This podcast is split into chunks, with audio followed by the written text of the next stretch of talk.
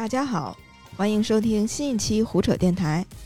啊，本期呢，我们还是老三位了。首先是渣渣俊老师，大家好，还有我们的黄瓜汽水老师大家好，啊，还有我木子彤啊。最近啊，那个我姐有一个烦恼，她呢在一个幼小衔接的学校当老师。然后什么是幼小衔接？就是说这个幼儿园跟小学之间现在也有一种那个学校，负责呢让幼儿园的小朋友更好的适应小学。当然，这些学校大多数也属于学科类学校，然后就一起被管制了。现在呢，我姐他们学校呢，为了生存，就在试图转型。那天他就找过来，说：“那个你是文字工作者，你帮我们那个想个辙，我们要给我们的这些学科都改个名字，让它看起来像素质教育的课。比如说语文，呃，最好改成这个音律启蒙。然后说数学、英语改什么？后来我俩就商量啊，想半天，说那数学就叫阿拉伯思维吧。”英语就叫国际视野，啊，就特别的不容易。现在小孩这么小就要补课了，我当时就想，就是我小时候的话，可能到三年级以后吧才开始补课。你们呢？我我是小学四年级开始请了一个大学生做家教，因为我小学四年级的时候不认字儿，然后我爹我妈就说不行，然后就从北师大请了一个湖南的女孩儿当我的家教，嗯，姓楚，记得这么清楚。对，姓楚，然后北师大的嘛，然后学语文的，然后天天带我，然后一一天给他二百块钱，我靠，听起来好凡尔赛啊！这段故事，对对对，然后就他是就一直，嗯，带我补到六年级，然后教我那个，呃，语文、数学、英语、地理、历史什么都教，反正，我给你这样的小孩当过这样的家教，然然后那个就反正那个就，但是也不是说纯教课那种，就其实有点就是带着写作业，呃，对，带着写作业，带着那就是我干的活儿。对，对对，带着出去玩儿，嗯。嗯，然后我们家出去玩儿也带上他，就反正就是一个挺好的关系。现在他住你们家吗？呃，不是，不不住，哦不，住，就是每天早上来就跟上班似的。嗯嗯，对对对，我当时雇主也跟你们家一样，就对我特好。就，反正就当时这样吧。但是这是我最早补课的经历。但是课外班中间有好多，但是我这人小时候特别长性。我小时候看手风琴，呃，手风琴挺酷，我就想学手风琴。但是嗯，第一天之后，我就发现那边人太多，我就不想上了。我妈又把课给我退了。然后，但是那手风琴现在还在我家扔着呢，反正想起来挺悲剧的。就你都没试课，你就直接报名了。对嗯，就总感觉想学个音乐那会儿是。瓜老师呢？哎呦，到我我就说，如果让我上这期节目，就会变成我的诉苦文学，就是小镇做题家的诉苦文学。刚你就是刚那个对我就是从幼小衔接就开始补的人。对，就刚刚那什么，童老师说幼小衔接，然后我就特有感触，因为我到现在还记着我幼儿园升小学的考试题。当时我五岁，然后要考我们西安市排名前两位的小学，然后有一个考试题是等差数列，什么？对，然后我记得特别清楚，因为我算不出来那个规律。其实我上幼儿园的时候，我们就已经接触数学、拼音那些东西，一些比较基础的知识。但是就是因为我有一道数学题没有算出来那个等差数 列，所以我没有上我们那儿特别好的一个小学，我印象特别清楚。如果说补课的话，我从一年级就补。一年级的时候，我主动说我想学画画，嗯，因为我特别喜欢画画，从小就喜欢。我妈说：“那行，你可以上一个学期的素描。”然后我特快乐，我就去上素描。嗯然后等到一年级的下半学期，我妈说：“你的素描班儿我给你退了，因为从这学期开始你要学奥数了。”然后从一年级下半学期开始，我就长达了六年的为了就是就是学奥数，对，就是开始学奥数、学英语，对。但是因为我自己语文比较好，就没有补过语文，就是就考的比较好，然后就是数学。然后我记得我在三年级的话，就基本上没有暑假和寒假了。然后我的家教的补习是一个数学特别好的一个补习老师，然后会来给我辅导一下数学作业，然后再加上额外的奥赛题。然后每一天基本上就是下课已经就是小学三年级、二三年级、四五年级，就是下课的可能十一点半了。嗯然后收拾收拾睡觉就一两点一点多，呃两点有点夸张，就一点多了吧。然后对，就是早上几点起啊？那早上跟大家一样嘛，就是七点可能就得出发，然后八点还是几点的就要上早读嘛，这不是小白菜儿吗？简直就。就是是小白菜，然后就是那个奥赛卷子还有补课题就做没完没了的做。对大家都这样吗？还是只有你这样？那个时候，嗯，怎么说？就是我觉得可能河南的、山东的、江苏的会过得比我更苦，包括湖北的、因为安徽的，啊、嗯安徽的那些考试大省，我觉得他们不会比我强到哪去。应该是因为我之前上班地方认识的各种做题家，有各个省份的，然后发现大家童年都一样，都是补课、奥赛、奥数，嗯就这些东西，然后英语。我我那会儿也学过奥数，但是嗯，我是小学一二年级吧，我妈要带着我字儿都不认识，你学奥数那不是一二年级，我当时有一课文有几个字儿不会写，哦就得了考六十分。你想想四年级考六十分，那不是天塌了吗？哦，但是在之前，就是我妈曾经想让我学过奥数，还有珠算班，我不知道你们学嗯。啊，听过，我妈是那个嗯航天部，航天部二院里头有一个那个，就是自己找老师，自己找老师，反正就是退休教师过来就就相当于就挺便宜，带孩子学奥数、学这学那的附近老师。啊，然后当时带我去上珠算和那个奥数。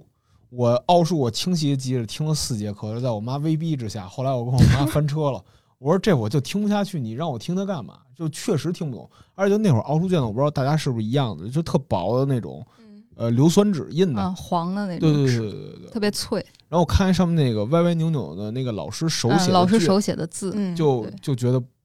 受不了。就是我也学过，但我真学不会。你觉得压抑？对对对对对。那我的童年就是奥数构成的，就说白了吧，我连跳皮筋儿都不会。但我特佩服奥数学的好的，这是真的。哎，我学的好，啊所所以奥数对于你们那儿的孩子来说是那个升学的一个必要的东西，是吗对，是一个巨巨硬的指标。就是我们基本上从二年级我们就知道自己未来几年就是为了一个目标服务的，就是一定要考上我们那儿的五大名校。嗯当然，就这只是我和我身边人的童年啊，那可能嗯别人的童年是快乐童年，那我就不知道。反正对于我们来说，就是五大名校。然后五大名校你要进去的入场券就是你的奥数成绩，因为那个时候因为哎比较混乱吧，因为他的小升初的那个整个市场啊都很混乱，就是一些五大名校的一些老师还有招生的人，嗯然后他会在各个补习班设立一些隐秘的考点，这些考点不是教育局知道的，也不是外面的人知道，就是口耳相传。然后比如说我家孩子在这儿考了，然后他可能会内定，内定之后他就有一个升学的名额，然后我们就人传人啊，去考那种补习班里的那种内定考试，就是为了这个目标，我们就其实奥数是一个硬指标，其实所有人都在学，而且那个时候奥数班儿就是感觉就养活了我们那个城市的一个教育产业一样，就基本上哦是能赚很多钱，凭着奥数班儿。我想起来，我小时候我是真的到三年级不识字儿。我那个时候是那个，嗯、小时候看起来很聪明，就是给我一本书，我能完完整整的一字儿不差的把里边的故事讲一遍。但是我妈发现，只要把那个图片儿给我遮上，我就不认识了。其实我是背下来的，我还以为你是编的呢，看能说话现编。对，其实我是背下来的，然后不认识这上面的字儿。后来直到三年级，就是可能孩子就是生生长生理就需要那么一个过程吧，突然就认认字儿了，就是为了看金庸小说，还为了看《哈利波特》，好像就就那个这么点儿诉求，嫌我妈念的太慢，我妈晚上睡觉之前会给我念故事，现在念太慢，突然我就认字儿了。然后打那以后，我的补习班儿就来了。自驱力让你认字儿。对，然后我记得我上过特别杂的补习班儿，我上过英语的、奥数的，嗯、那个还有语文的，嗯、还有乐器的，啊、这都属于坚持比较久的，还有国际象棋，不太久的，像画画什么的，可能是实在没什么天赋吧。不像那个瓜老师上着特开心，我就特别不开心。我上特开心，然后给我毙了。那下回我给瓜老师带点那个，嗯，素素描的装备，我家里有好多一。你你干脆给我开个班儿，你行行行，没问题没问题。我这个前期素描速写我还是可以的。哎，那你什么时候学的这个美术啊？我是当时嗯没上高中，但是呢没上高中你又得找出路，哦，就是你要么当时我爸我妈说要不你当兵去，嗯我说我不当。嗯，他说你出国去，就那会儿先没说出国，先说那你想怎么着？就你不能天天跟狐朋狗友鬼混啊。嗯我说我想考大学。就那会儿，其实我说我在高中那会儿，大概就是没上高中之前，就是他去补习班儿，就是他有一个高考补习班嘛，嗯，有一个高考补习班儿，那高考补习班儿当时就是你进班儿之前摸底嘛，我好像四科考了一百多分儿，然后就是数学我记得特清楚，七分儿。哦，那你就是连那个蒙都没好好蒙。呃，对对对，然后然后但是就是那会儿我对高考完全没有概念，嗯然后但是就就说那你怎么办呢？那你小时候学，因为我小时候学国画的嘛，然后我爸我妈哦说，那你就学艺术，你又有这个底子，然后就给我报了美术班和文化课班，双管齐下。嗯，我就一边强化我的那个素描、速写和色彩，然后嗯一边学语语文、数学、英语，还有文综我不用学，文综我就请了一次政治老师和地理老师。哦，对对对，然后学那个答题思路，就是第一个点、第二个点那种的，嗯，剩下就是背了是吧？剩下就是背了。但是政治我一直没背下去，但是那个历史跟地理我是嗯掌握他那个答题诀窍了。当时是你你还是聪明没有没有没有没有，他那个文综是挺套路的。啊，是，对文综嘛，咱都是学文综 过都来。经历过的。对对对对对那就是你小时候学过国画对吗？对对，我小时候学国画，那你觉得算补习班吗？我觉得算课外班，嗯课外班就是有兴趣，因为小时候我特爱就男孩嘛，喜欢打仗，打仗那个电影什么的，我就天天跟家不学习，天天趴地上画坦克。我爸我妈说：“哟，这画的不错，给你报个班儿吧。”然后也不知道怎么回事，就给我报了一个那个那个国画班儿，对对对，水墨坦克。呃不是，就反正他就教你画，坦克，教我一开始我记得特清楚，教我画金鱼，画完金鱼画竹子，画完竹子画老虎，反正就是一条线轮下来。啊，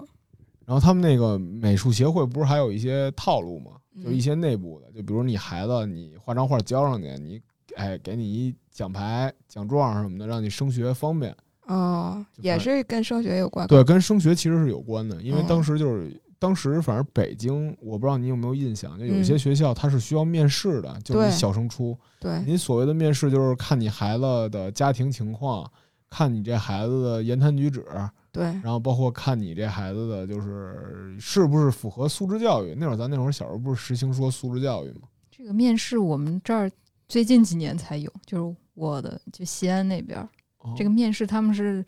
到我侄女这么大的他们才有面试。我记得我小时候去过四中的面试，就是北京有一个四中是那个特别好的学校嘛，嗯然后那个时候就感觉所有的孩子像选秀一样，像那个进宫的那个秀女，然后哦，对，没错，对，就排着队，然后那个从那个老师面前走过，然后也不知道他在看你什么，就是大家都要走一遍，可能看谁能步步生撂莲嘛牌。子刺花儿，啊，对，就那种感觉。对，而且他那个面试，就当时咱们小时候那个楼还是特别老的那种楼，就有的对是苏联文件的那种楼，就你以后会感觉你走进去之后，你就感觉特像《芳华》里的某些排着队进去的那种场景，嗯，就还挺，就是现在回回想起来就还挺胡来的。就他其实面试也不是问你很多问题，我估计老师也不知道当时怎么个素质教育法，嗯就是跟你这孩子聊说你喜欢什么呀，然后你爸你妈干什么的呀，反正就问这些。但其实还是要考做题的。反正我去择校那些时候，基本都是每个学校还是考了奥数、语文。对对对我也考过。我是当时在十一学校底下有一个学校叫建华，嗯，然后他当时是我们他建华属于他十一学校底下的一个附属学校，嗯，然后你是可以直接升建华，享受十一学校的师资资源。哦，但是你要想上十一的话，就因为十一是市重点嘛，嗯你就考奥数。那时候在那多媒体教室里，就是上面给你出题，你得考奥数。我当时一听完了，那我肯定考不上了，哼，就这样。十一题太难了，我也去考过。对，所以当时那会儿就在那会儿，我就特羡慕会会奥数的，我就说自己脑子怎么那么笨。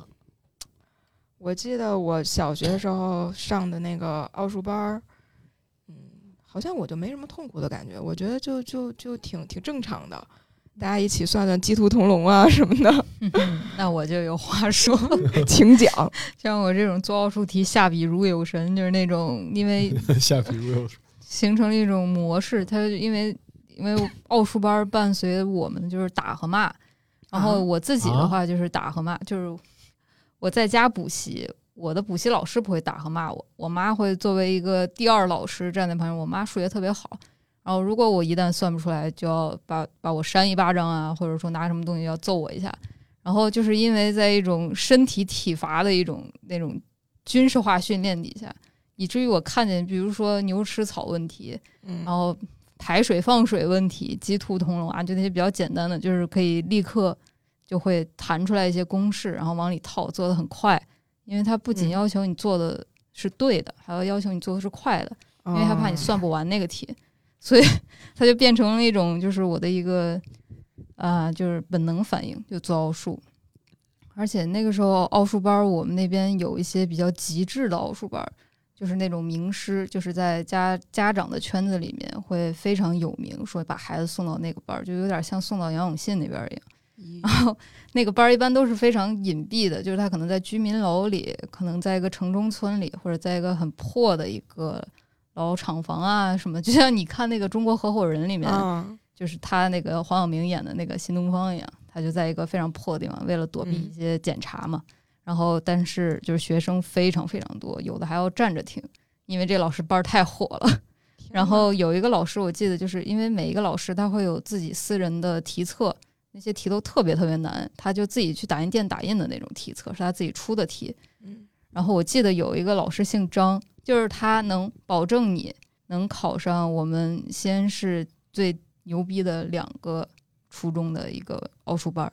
然后我记得当时上那个课，我都快吓得尿裤子，因为我是个小学生嘛。然后就是算不出来这道题，站在那儿，然后他会拿那个册子，就是一个人一个人扇脸扇过去，啊，就站十几二十个人，然后就是上黑板做题，这个是我一生的梦梦魇，就是我到现在都会做噩梦，上黑板做题。就如果你挂在黑板上了，就是可能五个人一起在黑板上做题，你做不出来，你站到那儿，站到那儿之后就是累积了十五个人，然后那个特别特别凶的男老师就会一个一个抽过去，啊，太太痛苦了，就那个回忆回忆。真的难以想象。对，因为他缺乏监管，他就是一个像一个民间自发的组织一样，就大家都知道，只有学了奥数才有这个硬指标，然后你才能让孩子通过那个非常非常难的一个内定考试，能进到这个名校里，进了名校，然后就倒推啊，就是进了名校就能进名校的这个高中，进了他这个高中，你就能上清华北大。这个是我从小学就一直在给我灌输的一个逻辑链条，就是从小学他就要给你说你还有多少天要高考，然后嗯高考你能考上什么样的学校、从小学就说高考，啊？对我天哪，是这样，嗯所以就基本上没有什么兴趣班儿，就不存在兴趣班儿。然后包括院子里面，可能其他小孩儿在玩儿的时候，然后我玩儿的时间也比较有限，因为有题要做，做不完的题。嗯然后在很苦的一个大的环境下，就是奥数，就真的是我就是数学不好，理科不好，但是我发现就是学英语反而成了一种苦中作乐的一种方式，因为英语反正也要补嘛。但是我发现学英语、学语言好像很快乐，就是比学数学要快乐很多，所以我对我那些英语的老师都还印象蛮好的。就是个文科脑子的。就文科脑子就是笨，我我我最害怕的倒是英语补习班儿，就是我们那个老师，我本来想说他很可怕的，但听完你说，我觉得他都不算什么了。他那个老师就是也属于让你去那个回答问题，如果你答不上来的话，就要一直站着，然后站的时间久了，就会那个请你的妈妈跟你一起站着。啊，对，对，那种个羞辱性行为，对，对，就是很很丢脸。然后每次上他课之前都很紧张。嗯，不过说实话，他给我教了三年，真的是太管用了。就是他教的东西，我可能一直受用到高中。对，我也嗯发现，就是我在小学四五六年级上的英语，他可能让我高中完形填空还能用上那个知识点。对对对对，哎，所以也，哎，他起码没伤过我，我现在觉得挺幸福。是但是这种感觉还挺矛盾的，就是虽然在当时是一个小孩儿，完全没有办法理解我为什么要挨打，我为什么要挨骂呀。包括我们那时候奥数班那种大课，也会让家长坐在后面听。嗯，然后我妈因为我没有做上的题，好像人家正上着课，然后她冲到座位上给我头来了那么一下子，然后我就觉得特丢脸，就是后面有二十多个家长看着，然后还有哦一个班的同学，就补课班的同学看着，然后就觉得我靠太丢脸了，然后对数学真的是充满阴影。但是其实就是回头想一想，就那种地域训练，就是从小学就开始的地域训练，不管是嗯训练数学还是英语，然后他确实让我上了我们那边就是排名最前面的那个中学，然后确实也让我能上一个好大学，呃，也不是好大学吧，就就就还行的大学。嗯就是它是有用的，但是它的那个过程非常的痛苦，就是以至于我人都快三十岁了，只要回想到童年受的那段罪，都不知道该怎么去面对它。它到底是好的还是不好的？如果它是不好的，我现在会在哪里工作？我现在会是怎么样的人生？我都不知道。就是你又感谢他，但是你又恨他的那种感觉。对，这都没有办法说去再倒回去。对，张老师呢？你有没有因为补习跟家里人起过什么冲突啊？呃，我补习小时候奥数那是一次，嗯，就是，但你是那种很快就解决这个事儿了哈。对，还有一个事儿是因为我初中的时候就是相当于就是专科那种老老就是家教，嗯。初中就开始请了，因为我物理、化学、数学、英语都不行，然后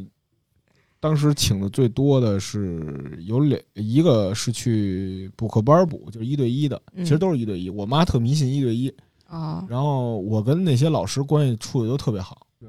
就那物理老师就跟他关系特好。嗯呃，这就是好到什么程度？就是他教我物理，就是什么那个，我现在都不记得了，什么派 R O 有这么个东西吗？啥东西？派什么 R 什么，就是压强什么啊，水银是十三、密度吧？对十三点九啊，什么算压强那些。算了算了，过。哦，对，反正大家都不记记得了，反正就是当时学的还挺好。就当时嗯我考十几分、二十几分，他当时给我直接提了挺多分的，因为我也是基础啊低嘛。嗯后来我俩就有点成哥们儿了，就是我说、嗯刘老师，我最近玩一游戏，他说哟玩什么游戏呢？我说玩魔兽世界的，他说咱俩一块儿玩吧。你你今儿把这卷子做好了，我咱俩一块儿玩。哦，然后我俩就是我爸我妈在外屋外屋，然后我俩就是考好了之后就该交交完了，他就带我玩游戏，哦，然后没事儿的时候就后来关系好的时候，他还会来我家看我。你真是跟老师关系好好。还有一个是化学老师，然后那嗯老师原来最早是想干律师，他给我解就是就聊天，我说老师，那你因为他带着律师徽章的嘛，我说哦，那你为什么不干律师啊？因为当时不是有好多那个什么律师剧嘛、律政剧嘛，然后我就知道那个徽章。他说：“嗯哎，那个律师没关系，可不能当啊，当不上。”我说：“啊，为什么呀？”我说：“这律师不是挺正义的吗？”他给我嗯讲这个世界的黑暗，然后也挺好的。那老师是河北人，然后还有一个老师是英语老师，姓嗯龚。但是那个那个这个我因为这事儿跟我妈吵过一次，她从初中一直给我补到高中，但是嗯我对英语真是不行。没这根筋。对，到后来我俩已经形成了一种东西，嗯就是她在旁边说话，嗯我在我说龚老师我困了，我睡一会儿，我就趴书房睡觉。然后后来就是我自己也心疼这钱了，嗯维持了大概一年左右。我跟我妈开诚布公聊，我妈说高考的时候，高考的时候你得用英语。我说妈，我说这高考这英语短期我也提不上来，我说嗯你就给我弃了吧，就能考多少分考多少分就完了，我不考那个对英语要求有的那艺术类院校就完了。嗯他说行吧，然后就把那老师给就开诚布公的聊了。哦，对对对。就你们家相当尊重你的哈。不是，我当时也是一，就是他可能觉得我说的也挺真诚的吧。嗯虽然我爸我妈一直不信我，嗯我老骗我爸我妈，就小时候，就比如我说我去学习了，其实出去玩儿，啊，然后我说那个，我说老师说要最近要收什么钱，然后我自己把钱给拿出去花了，哎所以我呀，所以我爸我妈觉得我挺混的。行，坏小孩干的事儿你全干过。我记得当时我们家好像就没有补习班起过冲突，但是就是因为有一些音乐类的东西其实也能加分儿，所以那个时候我上过一个那个吉他课，学的古典吉他。然后其实我自己想学打击乐，但是我爸喜欢古典吉他，他就非得让我学古典吉他，然后就学了。学了之后吧，我练得不好的时候，我爸就是很想惩罚我，但是呢，他又不舍得惩罚我，他就拿自己头撞墙，撞得咣咣响。我的妈呀，这个惩罚太可怕了，就是一下子把我镇住了。童年阴影。对，然后呃，就是太管用了，我就觉得比打我都管用，然后就就不得不那个好好练。感觉是像 B 站那种，就是现在咱们看起来哈哈乐的那种视频的一种，但啊是，只是发生在自己身上之后，就会觉得很恐怖。对，就是那什么给孩子辅导，辅导的整个人都不好了的那种父母。但我爸也会想一些激励我的办法，他会拿那种，就是以前不是相机是有胶卷的吗？他拿胶卷盒，然后里面装上硬币，一块钱的硬币。然后每次他觉得我练得好的时候，他说：“哎，爸，给你一泵儿。”对，那个泵儿就是我的那个 bonus，每次就是靠那个激励我。小时候还上那种国际象棋班儿，那是我最喜欢的一个班儿，因为那个时候就不知道为什么，好像那条路特走得通，然后那个老师也很赏识我，他就带我去参加那种那个小学生的比赛。但是呢，因为我那时候太小了，我才二年级，没有我这个组别。然后他说：“那你要不就跟六年级组去比吧？”结果就跟六年级组去比，比完之后把那个全市的六年级组小学生都打败了。哇，这么厉害！对，然后特别开心这。你这应该是后羿骑兵啊后！羿骑兵啊，你这是 对，本来有机会的，哎，结果后来再往后，就是因为发现那个国际象棋对升学也没有太大的帮助，后来就非常遗憾的就就没有再学。再过了两三年，在路上突然碰到我那个国际象棋老师，嗯他就一下一眼就认出来了，我都没认出他来，他一眼认出我来了。然后当时他就说：“嗯、你这个不学了，好可惜啊。”然后老师就哭了。我当时我真的特别心酸，我也我也很想再去学的，但是现在还能学吗？现在是不是再去找老师问问，是不是那 再个？我还有没有机会？我好奇一个点啊，那个国际象棋班是不是教一些套路，什么那个王王王王居易位什么的那些？对对对，会有那些西西里开局啊，要背棋谱的，哦，嗯，哇，厉害！然后，哎，国际象棋其实学了对小孩帮助还挺大的感觉。我觉得那挺练脑子的嗯，这不比学奥数强，真是。这不比学奥数强，真的，最后都是奥数啊、什么英语啊这些补习把那些时间挤掉了。反正仔细一想，我挺我挺混的，就因为我有我我涉猎了其实挺多班儿的，但是后来都是小时候是一个特别容易半途而废的人。你都废过哪些班儿？我围棋班儿，嗯，呃，还有口风琴、手风琴、钢琴，哎呀妈，然后没什么了。但我一直想学跆拳道，我爸我妈不让我学。小时候是，怕你助长你打架呀，这是 就是但是我打的更猛了。我那会儿是小学就，就因为小学的时候还挺，因为我挺瘦的，就老挨嗯胖子欺负，所以我一直想学一门防身术。那会儿小时候，我爸我妈不让我学，就 哦那防身术应该是好好吃饭，哦，多长点肉。是因为我小学跟大家还不一样，就是大家可能每天都会有补习班，是吧？嗯，也没有。哦，我是住宿，所以我爸我妈就基本上不管。哦嗯，瓜老师是每天吧？我是隔天，他那个强度还挺强的，就尤其是马上要，我们其实五年级考完内定考试就知道自己初中要干嘛了，六年级其实是对之前那些岁月的一段弥补。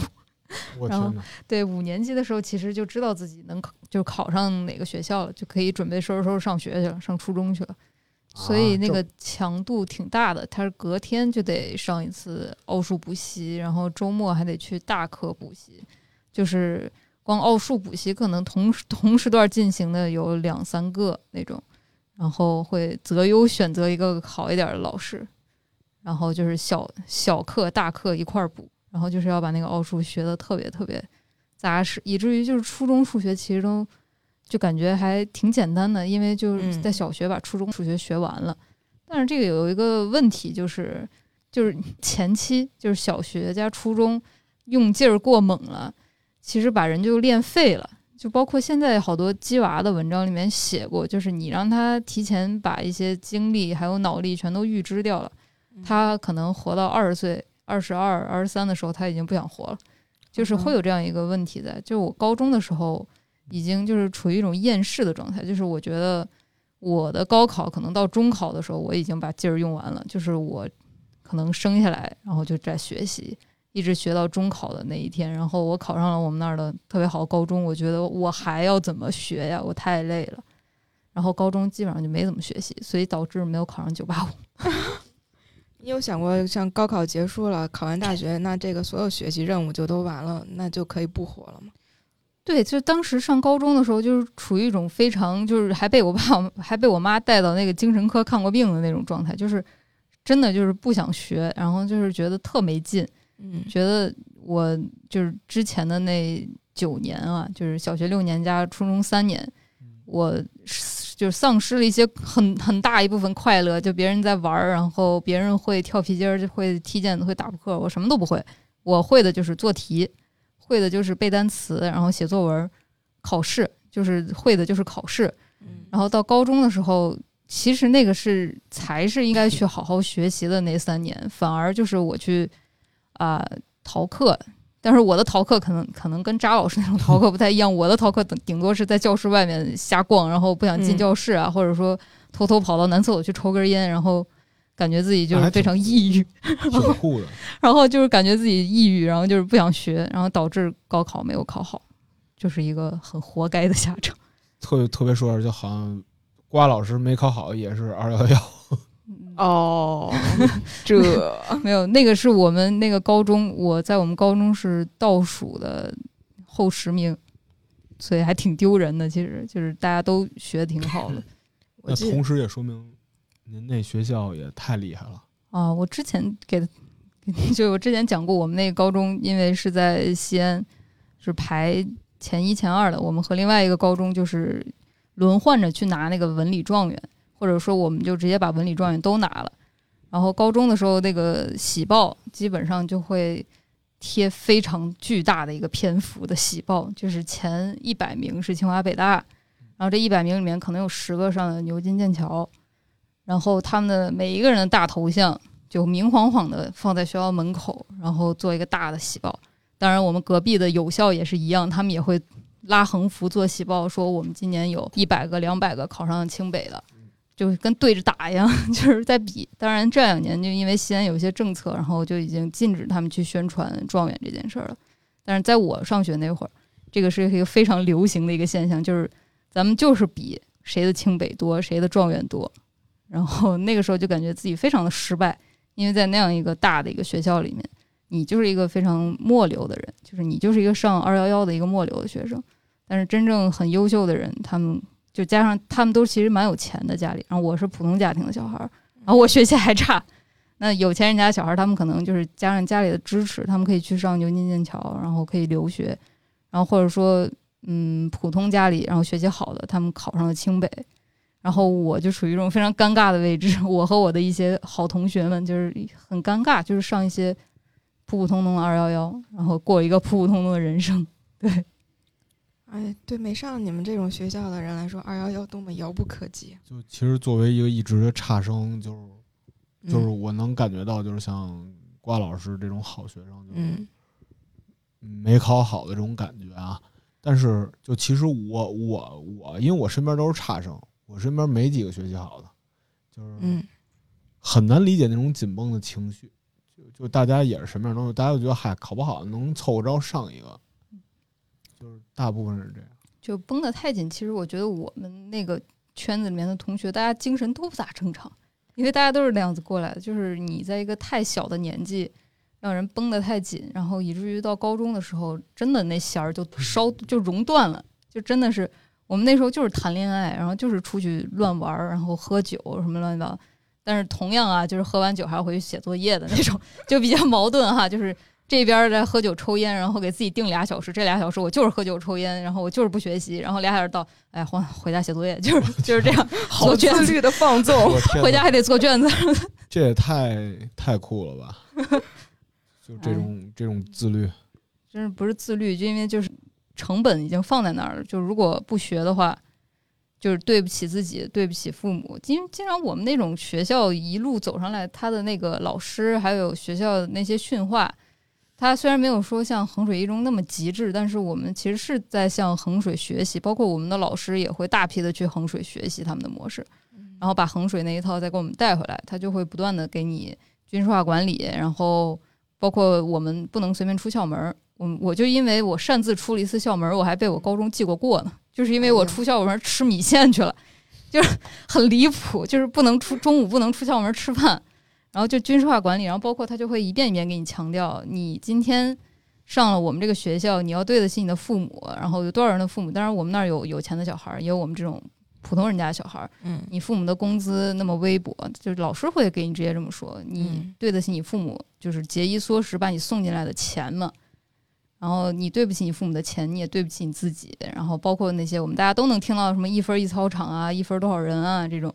这种话，就是老生常谈。但是他会不断的去给你施压，就是让你觉得自己的身上这个分数的担子很重，你未来的人生就是这个分数。你父母的养老就是这个分数，就是他会把这个一切都渲染的很可怕，所以那个高压真的是，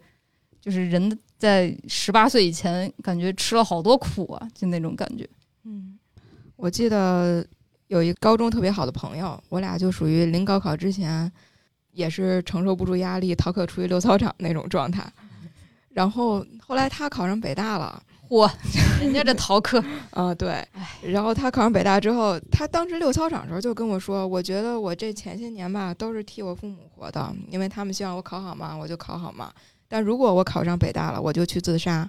因为这是我能够那个第一次掌握自己人生方向的时候，那我最大的想做的事儿就是去自杀。然后当时我听了，我以为他说笑，后来那个等他上了大学之后，就是真的出现了这种倾向，然后就就当然没成，后来就被他们学校约谈了。约谈之后才发现，他们学校就是这是一个非常明显的问题，就是很多考上北大的人，在最初的几个月里就会去出现强烈的自杀倾向，嗯，就是可能就是像瓜老说的那种，那那根弦崩断了吧，对太早了被消耗掉了。对，我觉得这现象还挺值得研究的，就是那些上北大的小城市，或者说啊大城市可能也有吧的人，就是嗯他上到北大，因为我之前好像也看过这种报道，就是上了北大之后，反而陷入了人生最大的恐慌和迷茫，因为就是周围全都是各省的状元，然后大家都都是奔着这个目标上了，上了进来之后的人生怎么办？不知道了。不知道了，真的是。张老师，我记得你刚才提到素质教育，嗯那个你是在什么时候大概听到素质教育这个词？我我从幼儿园开始听出来吧。幼儿园对对对对那，么老早？就幼儿园就大家就培养爱好，就比如说就必须就是学就是学校里会给你组织就是孩子们的那种课外班。嗯幼儿园可能是那个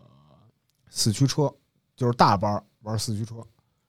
玩四驱车，然后玩那个各种游戏，嗯，就这种。然后我我属于那个我属我是从小幼儿园开始一直住到了初中，你是那个航天部门的幼儿园是吗？不是不是五一，在五一交了择校费。我最早是在就是子弟子弟幼儿园，但是那儿的嗯教学资源我爸我妈觉得不好，然后给我调到了五一幼儿园。你们幼儿园就在玩四驱车？对对对，就当时当时我妈那日记里还写，她说觉得这个这个嗯那个幼儿园叫什么来着？我忘了她具体，我那就是它现在叫航天之星了。嗯她说航天之星这个幼儿园对亮亮的教育不好，嗯，我跟就是我惊风，就是我我爸嗯说琢磨给亮亮换一个幼儿园嗯来帮助他更好的成长。就我现在翻我妈记当时写的日记啊，啊，她当时记录了这件事儿，然后她花了五千块钱择校费给我送到了那个五一幼儿园。然后你在五一幼儿园学了些啥呢？就天天玩儿，而那些老师都确实比就是那个，呃，那个那个哪儿那个航天部的那个要好。就是我妈说航天部小时候那个，就我记不清了啊，嗯就因为我不听话，我淘气嘛，就它里头有翻斗乐，然后嗯那个老师不让我玩儿，让我在边上站着看着别的同学玩儿。然后，但是我去了五一之后，就再也没有这种情况，老师对待所有人都一样。嗯，然后就包括就是玩的东西也多，然后比如四驱车，然后到了小学就是做模型，嗯，然后做课就看天文，然后还有那个飞去来，还有对，还有飞盘射，然后什么的，哦就乱七八糟这种。就是还有那种布活，呃，叫什么来着？呃，课外活动。对对对对，课外活动课，课外活动课，嗯这是专门一个课。对对对对，我记得有，好像嗯是北京要求都有对对对，然后欧式小屋、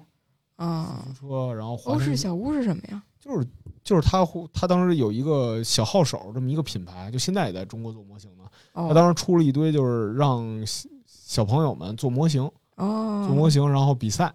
然后比如你得嗯第一了，然后夸你，然然后给你展出在，因为我们那个学校它有那个巡巡那个展示嘛，嗯就把你的手工给大家看。然后就比如你有特长，你画画好，我还在那儿办过一画展，因为我是小学画画国画画最好的，然后在那个在那个学校的那个中心，就是中心里，然后挂了我和一个女孩叫凌雪，我俩一块儿画的国画，哦，靠，绝大的荣耀啊！这挺逗的。然后嗯然后反正那样，我好像小学就没有什么，因为我小学是那种比较破的小学，嗯嗯，然后老师就是很严厉，就会主要是让你上课别说话，然后什么两手背后头坐，这是他们的主要工作目标，哦，就基本上没有什么素质教育的方面。但是我的初中就特别在乎素质教育，因为它是那种民办公助的学校，它的底子是一个民办学校嗯，它有一点资本主义色彩，它的那种教育模式啊，还有它的诉求，它会要求你必须会三样东西才可以毕业。这三样东西是乐器，你要达到四级以上嗯，然后轮滑你要会十个花样，还有游泳要拿到深水合格证。那你们这你们这不算，就是你们这也太难了，你这考铁人三项我们这是强制性的，你们这太难了。强制性素质教育。对，所以他会上这种课，他会上游泳课，然后会上轮滑课。如果你乐器已经拿到证了，像我就是小学被我爸逼的嘛，已经学过的就可以不去了，然后那种没学过的就要参加管乐团。嗯，反正怎么说呢，大家最后还都是学会了，然后顺利毕业了。我突然想到，我们当时小学还有一特扯的事儿，嗯，就我们学校当时有一个还有一个电影社，然后是干嘛呢？就有一老师天天带美国大片给我们看，他有一期特扯，带了一个片儿叫《异形大战铁血战士》，然后我们看完之后让我们写影评，写影评有点过分。写二百字儿的影评。然后他那集，他那个虽然你现在再看过来，就觉得挺挺挺挺，就是对他的好多，就比如他们美国大兵剥皮的那些细节都不是、不是特别恐怖。但你想想那会儿才多大呀？看见好多美国大兵被剥皮了，你想想我们嗯心里的阴影是多大呀？真是一点都没有贯彻分级制度啊！对对对，就特别扯。那老师，那老师，那老师既给我们放电影，还管那个监控室，然后还负责那个就是出去给我们录像。就一切跟那个镜头有关的。对对对对，瓜老师小时候有接触素质教育吗？哎呦，我都我都不乐意说话，我感觉我一说话就很苦，那种苦命女的，真的是。就我记得特别清楚的，就是我小时候老挨打，然后我爸是那种不太管我的那种，因为他是袖手旁观的那种爸啊，就是丧偶父亲。然后我妈老揍我的时候，我爸在旁边就沉默。然后有一天，我爸买了一本书，叫《素质教育在中国》，我记得特别清楚，现在还在我家那书架上撂着呢。让我上小学的时候，然后就放到我妈跟前，让我妈看，然后我妈一下就给她撇了，就给她扔了。要看什么看？要是素质教育能让她上上那个什么什么中学吗？然后我爸也不吭声，就就不敢说话了。嗯所以这个就是我唯一见到过这四个字儿第一次，就是在那个书的书皮儿上，然后有个小孩笑得特别开心，然后一群小孩特别阳 光，然后上面写的“素质教育在中国”。然后我妈没看，我倒是翻开看了看，就意思是要让小孩学兴趣啊，怎么怎么样啊，全面发展啊，什么什么。然后我在想，这不扯淡吗？这这玩意儿能上中学啊？然后我也撂一边儿去了。然后素质教育，反正我小的时候，我因为喜欢画画，还当过那种当过六年的美术课代表。然后我觉得最快乐的就是上美术课，然后我可以画画，然后画的肯定就是那种儿童画啊，就比较幼稚，但是就感觉特别解压。那个时候可能还没有解压这个概念，但是我现在回想起来，可能那个就是我唯一解压的一个方法，因为我也确实不会别的。然后我记得我有时候做奥数题，然后我会在那个卷子底下藏我画画的纸，然后可能画的就是一些比较幼稚的那种娃娃呀，或者或者什么的。然后不是以前学过那么一学期的素描嘛，嗯然后我就拿根铅笔在那种普通的草稿纸上面，我就画我桌子上那杯子和台灯，啊，因为我也不能随便转移我的地方啊，我只能画桌子上有的铅笔盒啊、笔筒啊，就那些什么圆柱体啊、长方体啊，就那些画那些东西。然后我我妈看见就是全都给我撕了。然然后有一次给我暴揍一顿，然后给我撕了就撕成雪片儿，然后暴揍一顿，说你对得起我妈怎么怎么样。所以我就说我都不乐意讲，我一讲就一开口就是很 就那种 一剪眉就要想起来了那种感觉。这管控实在是太严了。但是我知道瓜老师，你之前应该还做过一个那个衡水中学的一个专题，那个时候你有没有，呃，或者说你们学校不是很崇拜衡水中学吗？他们有没有更厉害的一些招数？嗯，就我之前在我前公司做过一个选题，就是北京人大附中的小孩和小镇做题家对谈，然后其中有一个采访对象，就小镇做题家的对象是我们的一个朋友。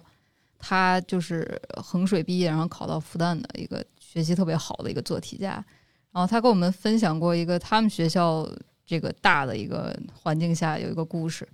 就是他们不是要月考嘛，跟我们一样，就是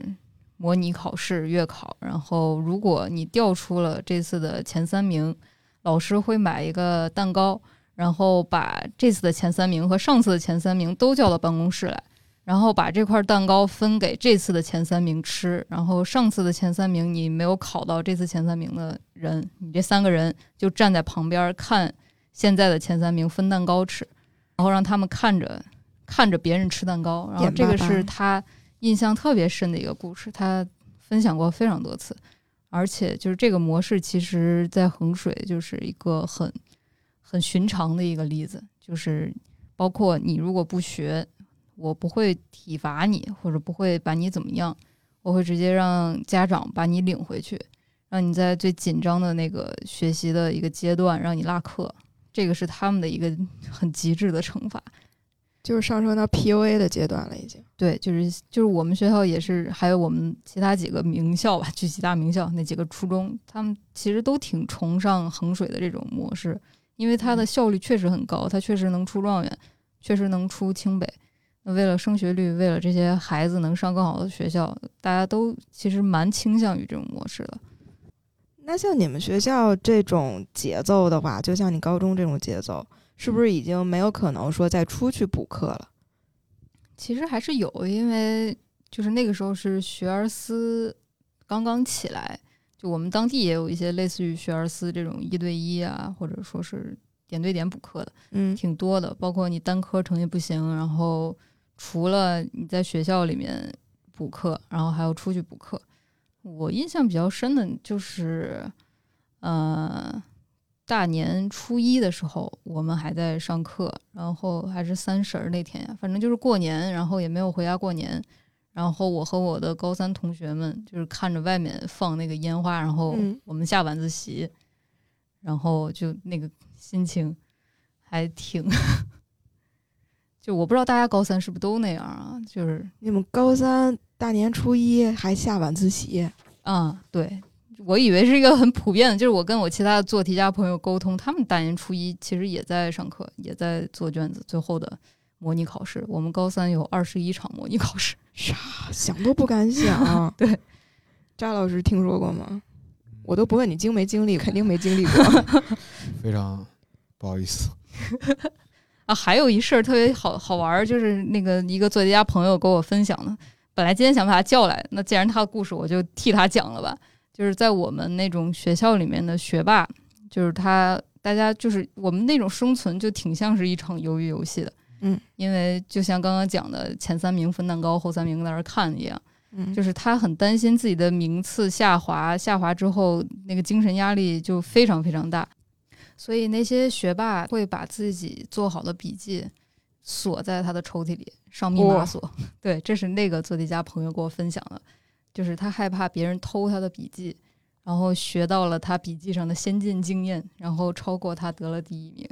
这个是在我们那种学校和那种氛围底下就经常会发生的一个事儿。包括我们班的学霸，其实也比较忌讳，就是给你教一些东西。他们大家都是处于一种高度竞争的状态。对，一点点东西都是资源哈。对，那你有核算过你家里人对你这个教育上面的花销到底花了多少吗？我这个其实都不用我核算，而且我自己确实也没有仔细核算过。我一想到就很愧疚。包括就是从我小学、初中、高中这一一直过来，一路过来，就只要我有什么不听话的地方，我爸我妈就会说：“你知不知道家里就是倾家荡产。”供你上上补习班儿，嗯，上学，因为我们家是一个普通家庭，不是说非常就是钱很多啊，可以让我随便去上那些很高价的补习班。其实我们的补习班，我妈给我上的补习班都是在她能力范围内最贵的，就是那种按小时计费的。对于她的工资和我爸的工资来说，真的是就是可能补进去了一套房，就是感觉就是那种。就是我爸我妈也经常会说，要不是为了让你学习，让你考一个好学校，我们可以拿这个钱去买个房啊，怎么怎么样。但是我们把这个钱全都花到你身上，包括我之前记得我讲过，就是我在很小的时候上过那种外国的英语的老师的课，那种其实挺贵的，但是我妈就为了让我学习好，就是她自己可以说是基本上不怎么买衣服，然后家里也不怎么下馆子那种感觉，就是就是要把钱全都放在我身上，但是这个就是挺绑架人的，让人就是不管过多少年，回头再想都觉得我父母给我花了太多钱，然后我却活成了这样，就是我我却没有考上九八五，或者我却没有考上什么什么，就觉得特别的自责。直到现在，就是即便我我妈给我就是体罚我呀，或者说是打我呀，或者就是因为学习上的事儿，其实 原生家庭过得挺痛苦的，但是我还是会有一种就是内心油然而生的对不起他们，就是嗯因为父母会一直给你强调，我给你花了几百万的钱，你这这笔投资其实到现在来看是挺失败的，他们会把这个换算成一个投资。就说我把钱倾注到你身上，结果你却没有考上九八五，这个对于我来说投资是失败的。真的是风险很大的投资。我就想，我们家好像就是正好跟你们家完全相反，就是他们会刻意瞒着我在教育上给我花了多少钱。我记得我小学的时候，那个我爸给那个我小学的时候是当班长嘛，但是我后来毕业了业之后，过了很长时间我才知道，那个时候我当上班长是因为我爸给老师送过礼。然后，对我一直以为我是靠自己的能力，靠我的人望去当上了那个班长。结果后来我爸说，他那个逢年过节都会去那个给老师一些礼物啊什么的。然后我真是个好爸爸，对我当时特别的，嗯，怎么说，有一点，有有一点伤心吧，就是以为是自己的能力来着。后来其他的那些兴趣班儿啊、补习班儿啊，所有的这些那个花销，他们也都不告诉我。意思就是你想上就上去，然后那个实在你觉得不爱上也就不上了。但是家里不会为这个有多大负担。其实我们家也是普通家庭，按说他们应该也是有负担，嗯，但是他们不不愿意告诉我。嗯，这样父母真是让人感动。是挺感动。对，张老师呢？我爸我妈也说过类似的话，也说过类似的话。然后，但是我懂事儿太晚了。嗯我嗯就是临高考那会儿，我大概这辈子正经上学，也就正经真的就是用功的读书，就一年时间，嗯，就是临高考那一年，然后补课，天天。当时我数学不好，天天做三天理三十八套嘛。我我我数学也来不及说你弄什么大题了嘛，就只是就是保，争取保八十分儿。嗯然后最后做到了，就反正当时大概做了十多套天理三十八套，就反复的做，然后反正当时头发做的都有点脱发了，好像，但是后来就好了。然后就那会儿时候会觉得挺对不起父母的那嗯，种感觉。就是你高三的时候突然有那种感觉了。对对对对对，就就是高考补习班的时候，那如而那会儿是我想学，我我啊真想学，就觉得我要不考大学我干嘛去？可惜时不我待了。对对对对对。嗯好歹最后是能考上一本科也行了，就是反正我挺知足的。那如果复盘一下，你觉得补习班这种东西对你的人生最终是有帮助的吗？我觉得，就是大家其实，在经济花销上都不少。对，像瓜老师可能更多一点。我觉得其实没有什么回报与否，回回报与否吧。就是你要如果把它当、嗯当成一个纯粹的这事儿看，就肯定你怎么着都是亏的，因为永远都有更好的。然后我觉得就是你通过这个之后，你是不是得到你想要的就好了，就不要跟别人比，你自己问自己，你没得没得到自己想要的就 OK 了。就我觉得我确实挺混的，但是我觉得我最后就是我的底线，哦，不是我的预期，就是考上一本科就行，嗯，只要不是三本就行，那我达到了。你我觉得。尽管我花的钱可能就是这个投入产出比比别人差，就是但是就自私的来讲，从我来说的话，我觉得可以了，就是能嗯劝好自己。所以你觉得还是挺有帮助的，起码在最后的阶段。对对对对对，他是在我啥也没学的情况下，提供了一种捷径吧，就是通过高强度的训练，然后以及很好老师的方法，然后得到了一个很快的提升，然后达到了一个就是够到一个预期的那种感觉。他给了你一个弥补的可能。对对对，瓜老师觉得呢？啊，就是补习班这个事儿，我觉得因为。如果没有这些补习班，因为大家都在上补习班，你不去上补习班的话，你考不上那个中学，考不上那个中学，考不上这个大学。所以说，这个东西它一定就是对我来而言的话，它是有帮助的，因为我们就只有上了补习班，才能跟上那个非常高速的那种竞争的节奏。但是在另一方面讲，它让我对数学这个东西就产生非常矛盾的心理，因为我可能语文、英语就不太补，所以就还好。就那个心里没有那么重，但是对数学它变成了我一辈子的一个心结。就是一方面，我觉得我非常会做题。就有一次，我一个朋友在学而思上初中初二、初三的数学课，然后我找他玩儿，然后我在他那个教室后面坐着听课，然后他看我来了，他给我发了套卷子。那个时候我上研二，对我上研二，就前两年的事儿。然后他给我发了套卷子，然后我我看前两题都太简单了，他说你把最后两道大题做一下呗，反正你在这儿等我也没事儿。嗯，然后我就特别激动，我就感觉那种哎呀宝刀未老。然后我看见那个数学卷子的时候，我突然就荷尔蒙飙升，就是有一种非常奇妙的感觉，我都不知道大家会不会有，就是肾上腺素都已经突突突往外冒了。然后我就立刻对立刻要了要了两张草稿纸，然后我出来把那两道大题做出来，然后。迅速进入了那种补习班的状态，即便那个时候我已经上研二了，我已经都是二十好几的人了，然后就跟着那些初三的学生开始听题，然后发现自己做对，然后就啊，那个成就感真的是就是一下又回来了，就是曾经刷题然后会做题的那种优越感一下就回来了，然后就那种非常病态的那种感觉，真的很病态，可以理解，真的就是感觉人已经疯了。然后包括就是我来北京上班之后，有一天我在。那个鼓楼那边转，然后我瞎转，然后转到一个旁边有个学校，学校旁边有一个教辅书店，嗯，然后我没事儿干，我就进去，我说我想看看北京小孩做的题都是什么样的难度，嗯，然后我在那教辅书店待了仨小时还是俩小时，我就在那儿看数学题，我从初中数学题看到高中数学题，我就看他们的数学考什么，然后我就坐在那儿跟一群小孩儿一样。然后我就 翻你们东城、海淀、什么西城啊，就那些教辅卷子，嗯，这些题我会不会做？然后有的题我发现我不会做，然后就会有一些伤感。然后发现有的题我还会做，然后就觉得哎，没没事儿，我还没忘，我这个机械的那个记忆还在。嗯，这个是一方面，但是另外一方面，我恨透了数学，就数学成为我一辈子最恨的一个东西。就是我实在是我知道数学是一个很捷人类智慧结晶的东西，它很奥妙。嗯。它很高级，但是我恨它，因为它毁了我的童年。这个非常矛盾，太矛盾了。对，嗯。那如果你为人父母之后，你会让自己的孩子上补习班吗？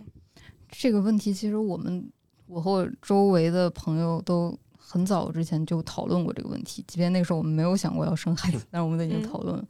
我们的答案都是一模一样，就是我们还会让他们去上，因为我们是那个模式长大的小孩儿。就是说，如果真的说你让孩子自由生长吧，他长成什么样算什么样，他健康快乐就行了。这个是一个比较主流的价值观，健康快乐开心就行了。但是我们真的，我们都做不到，我们没有办法接受自己的小孩去当工人，去绩效，我们没有办法接受这个事实，我们还是会激他，对，还是会像我们当时受过那些苦一样，把自己的小孩送进去再受那个苦，因为我们知道只有你。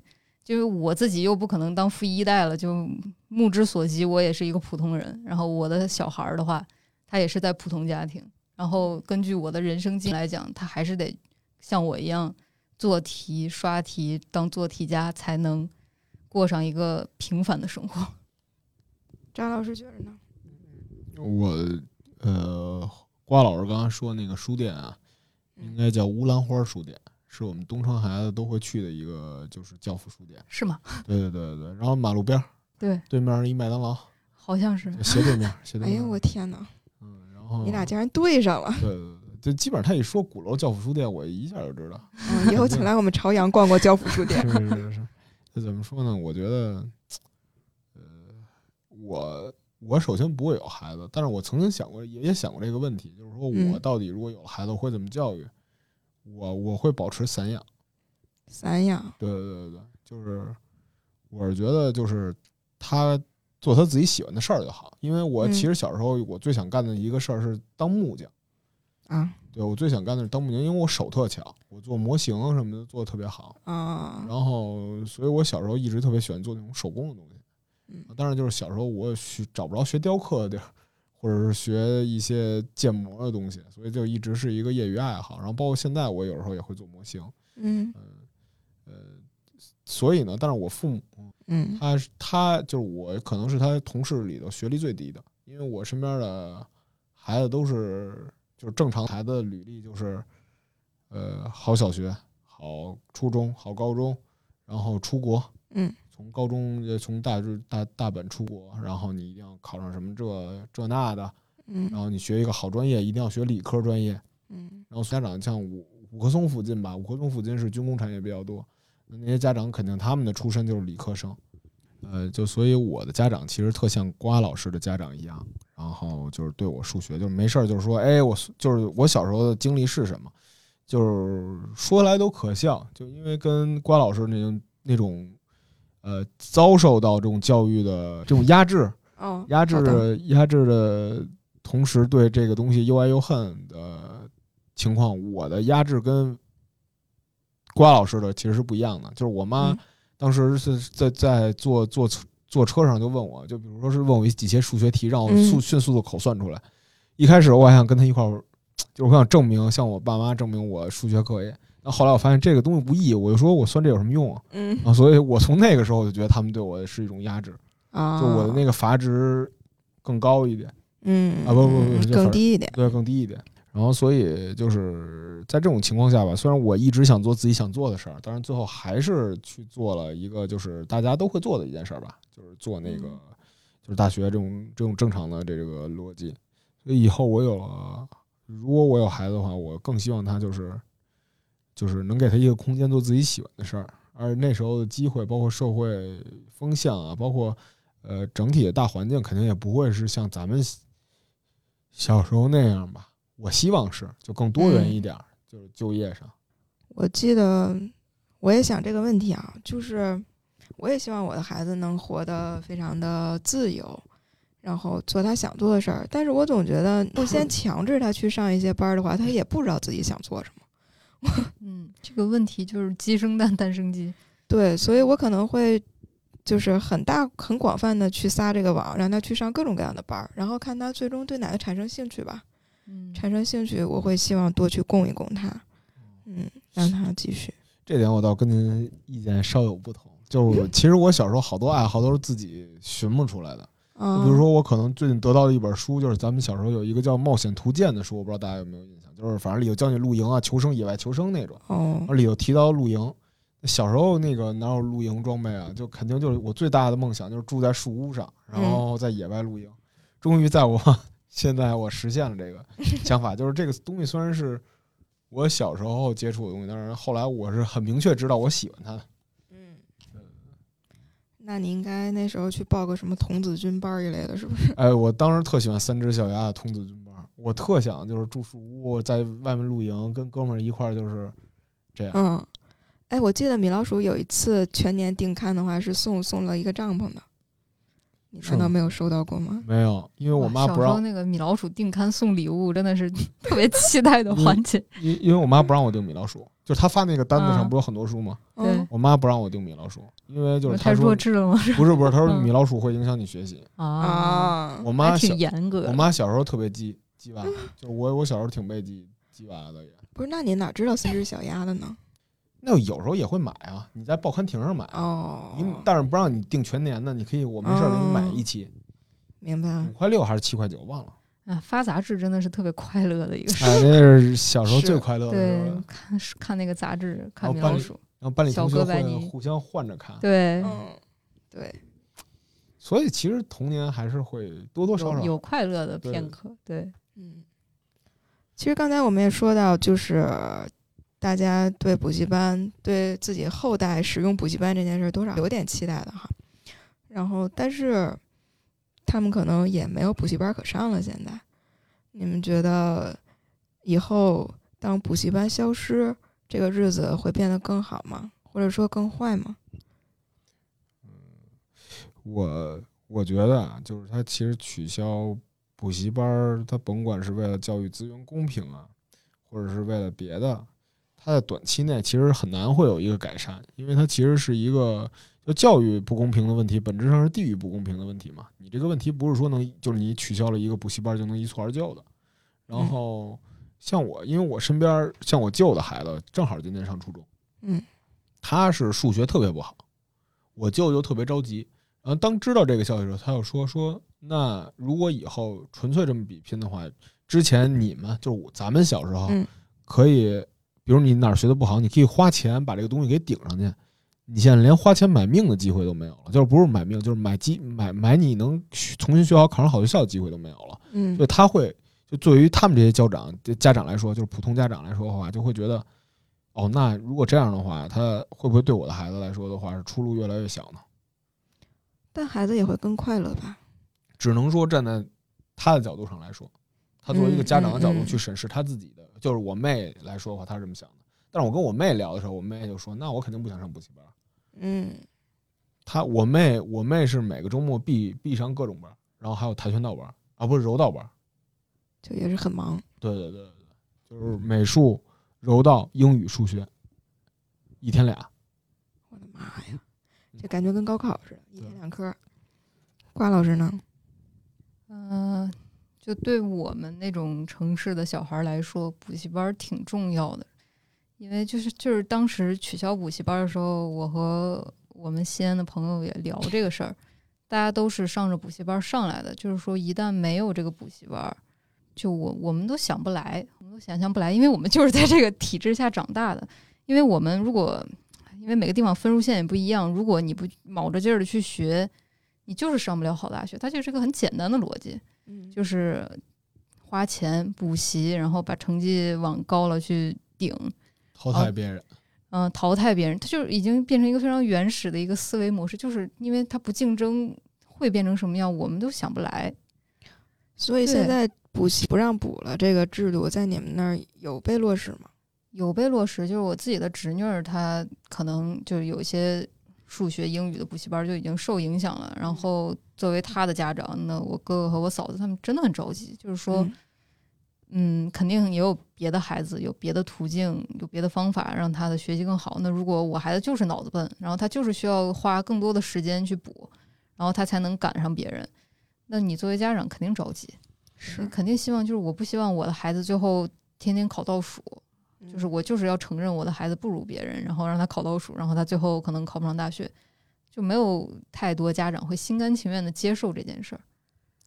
哎我想起来我，我我们学校我们高中面临过类似的情况，就是不让补课，但是不让补课不是说那个是教委压下来或者怎么样，就是我们学校的家长就很各色，就是一旦补课了就会举报这个学校，然后就是他们不希望自己的孩子被补课，他们觉得孩子应该过得自由快乐一点，所以我们学校一旦以学校的形式开班补课的话，就会被举报，举报之后就不让补了。然后我们学校就想出一个歪招儿，说你们不让补课，那我们去军训。然后我们高中三年军训了三次，一到假期就拉出去军训，以军训为名去补课。其实也是为了追 KPI，他们这是。对我感觉是学校在追 KPI，然后反而学生就嗯没有太去追这个事儿吧。在我我们那个环境里，是你的竞争对手学校举报你补课，啊、就是你的友商来举报你。对，其实家长和学生强烈要求补课，因为大家都想多学一点。我不知道为啥，我们那太病态了，就是所有人都想多学一点，没有学生会去举报补课，除非是学的实在是太累太烦了，可能会有那么几个学生说我们去给教育局打电话。但实际上大家嗯都想卯着劲儿多学一点，而且我们那个从初一开始。周六周天的补习班是只有年级前二百名才能去上的，就是我们一个年级二十八个班，然后一个班六十个人，就是就是那样浩大的一个人群的年级的前二百名才有资格获得一个周六日补习班的入场券。那你只有考进去了，你才能上，就是一个宝贵的机会。我记着我上初中还能上周六日的补习班，到我上高中学习成绩下滑的时候，我只能看着别人去上那个额外的，就是补习，就是学校的补习，他们可以做奥赛题，然后他们有化学竞赛、物理竞赛的各种各样的培训的那种 班儿，然后他们就可以做更难的题。但是我们就没有那个资格去做，我们没有那个资格去拿到那种出题组老师出的那种非常宝贵的那种密卷儿，这个嗯就非常卷，然后我们就会很难受，就哎呀，我怎么学的就不行啊？怎么就没有考到那个补习班里啊？所以就是一般只有竞争对手才会举报。我们学校当时也有过，就是因为北京放学是几点来着？我记得三点半还是四点，反正挺早的，哪有那么早？那就是五五点，五点差不多吧。呃，嗯下午三节课嘛。嗯，可能每个学校不一样。对对对，可能不一样，我反正记得挺早的。然后嗯当时我们学校就看我们太轻松了，给我们加了一补课，哦然，后我们就怨声载道。嗯，然后呢，直到有一天，有一小男孩儿他回家晚了，他可能住的家远，就是嗯我们学校在王府井儿，然后他回他回家家在那个门头沟那边儿，然后过嚯铁道时候被车给撞死了。哎呦，撞死之后，然后我们学校就再也不补课了。然后我们当时就大家嗯欢天喜地，就是不补课之后，是我感觉这北京孩子都不是很爱补课，没没有那种渴望。就是如果而且就是感觉，如果你要补课的话，就在学校里，就假如说你就是比如说你补课，你学习特别好，你体育不好的话，嗯，也会就是大家会嘲笑你吧。所以男孩儿男孩儿会更多的专注于就是体育运动之类的，然后玩儿呗。就是嗯，反正我观察到的是这样。反正我记得我小时候就是从小就是属于那种学习好、体育不好的，然后 但是其实你仔细一想，咱们包括很多孩子，就之所以被补习啊这件事儿闹那么痛苦，嗯那是不是因为呃，咱们有时候会觉得，就是比如说小时候我学习不好，我爸我妈说你学习不好，那你就去扫大街到或者挑大粪。啊那，你会说会不会跟中国传统思维里的那个万般皆下品，唯有读书高相关呢？就是比如说，比如说现在就是以我来看，就是我当工人挣钱并不低，但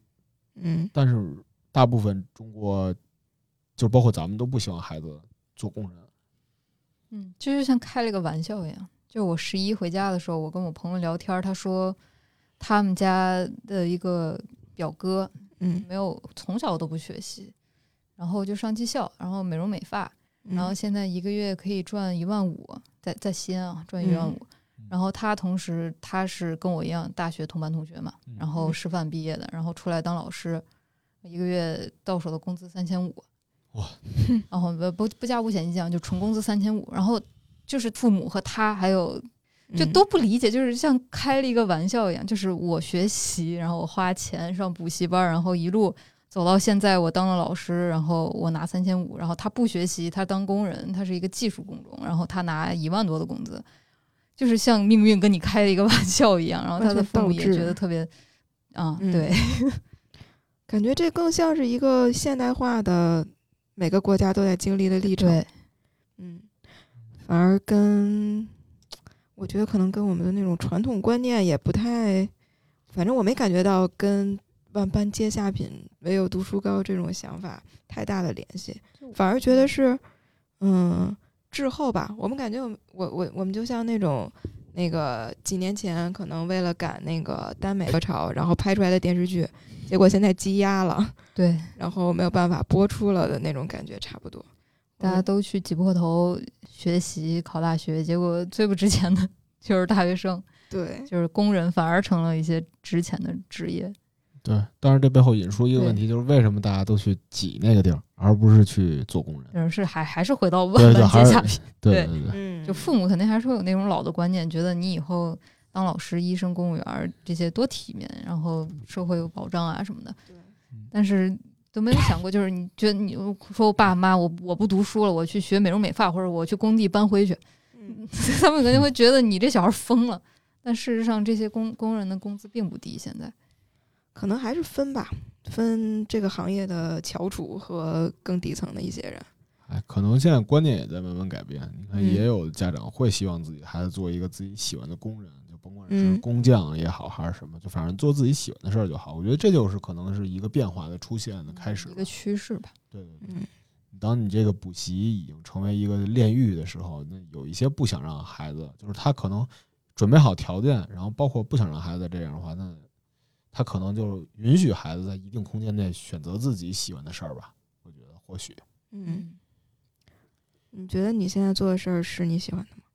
我还挺喜欢的。我我之前去耶路撒冷哭腔加信的时候，那会儿我不知道我干嘛，但是我嗯觉得当记者这事儿挺酷的，我就写了一个，我说希望以后能进媒体工作，哦结果成真了。因为那会哦儿那会儿我去以色列是一二年吧，反正那会儿嗯对调查记者呀、包括什么新闻的那个作品都挺多的，就觉得这职业挺酷的。嗯想做战地记者啊什么的那种浪漫的梦想，然后就随便写了一个，然后成真了，所以就是还挺喜欢这个职业的。嗯，那但是还有一个职业是我最喜欢的，就是开小卖部。还不是木匠吗？但是这个不现实 这个不现实。我跟那个莽山老爷头的梦想都是开小卖部，现在小卖部小卖部都消失了。因为木匠已经不现实了呀。我这老么开始眼了，我当上木匠都看不明白了。瓜老师呢？是你喜欢的职业吗？其实我小时候没有特别喜欢的职业，就是因为太目的性了，就是以至于完全没有思考过自己的梦想是什么。我只知道我写作文很厉害，然后我现在在写写东西，哦就是一种因因果报应一样。就是我的同学老就是发小啊什么都会调侃我说：“哎，你不是以前喜欢写作文吗？你写作文不是分高吗？哎，你现在写个够吧，天天写。”我说：“可说呢，就是啊，就天天写作文。但我妈对我的期许是当科学家。哦，这个我记得我小时候想当作家，反正现在也算实现一半儿吧，嗯，算是算是都是码字儿。写字儿的人。哎，我就为什么问这个问题啊？其实我是想说，虽然看起来我呀、扎老师啊、瓜老师，我们的童年真的很不一样，但是我们最终都坐在这里，从事着同一份工作，这就哎 对，那个瓜老师心里想：耻于为你们，那耻于那倒不是，就是觉得，哎，挺好。对，就是可能小时候会想，我不我不上补习班，然后我就会怎么样，我就会考不上大学，我就会那个去去扫大街，想的就很严重。但是可能所有的事情发生了或者没发生了，对未来的影响真的没有那么可以预期。对，嗯，所以希望大家大家就是放轻松一点吧，终究还是过得快乐一点，做自己想做的事儿。嗯，那我们今天就这样，好，大家再见。再见。拜拜。